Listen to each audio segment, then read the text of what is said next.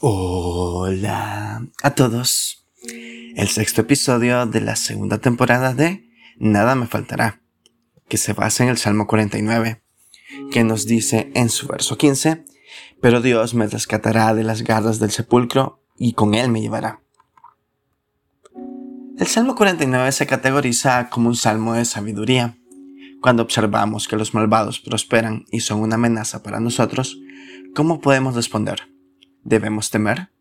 Los hijos de Coré nos llaman a reflexionar sobre este temor a la luz del fin que les espera a todos, independiente de su supuesto éxito en esta vida. La cruda realidad a las que nos señala el salmista es que todos moriremos, y esa muerte empareja el terreno de todos. Quizás durante esta vida algunos prosperarán más que otros, y quizás aún por medios corruptos, pero la muerte los espera. La muerte es juez de todos, exponiendo en que han confiado durante toda su vida.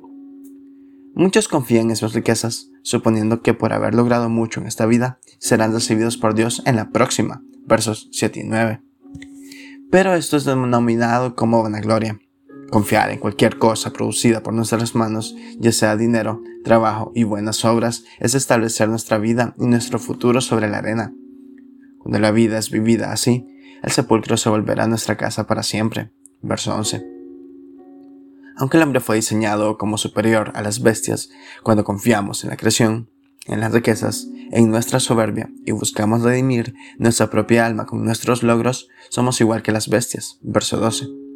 El autor afirma de nuevo en el último versículo que esta vanagloria, sin entendimiento, resulta en que el hombre sea como las bestias. ¿Cuál es este entendimiento que podrá rescatar al hombre de morir igual que las bestias? La respuesta la encontramos en el versículo 15. Pero Dios, me rescatará de las garras del sepulcro y con él me llevará. Es fácil pensar que, en medio del sufrimiento y pobreza, deberíamos ser más como la gente próspera. Rápidamente volcamos nuestra atención a las maneras en las que el mundo soluciona su vida.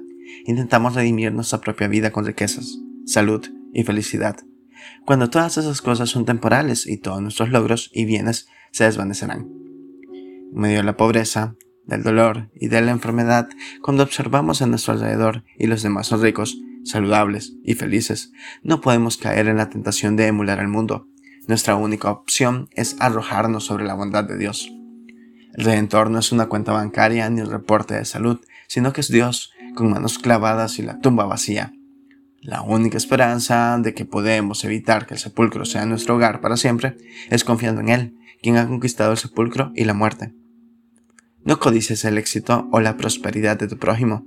Por el contrario, ora para que tanto tú como él puedan saber dónde se encuentra la verdadera riqueza. En Dios, quien redime nuestra alma del sepulcro y nos recibe para siempre. De lo contrario, tanto nosotros como nuestro prójimo podríamos terminar igual que las bestias, muertos para siempre. Muchas gracias por escuchar.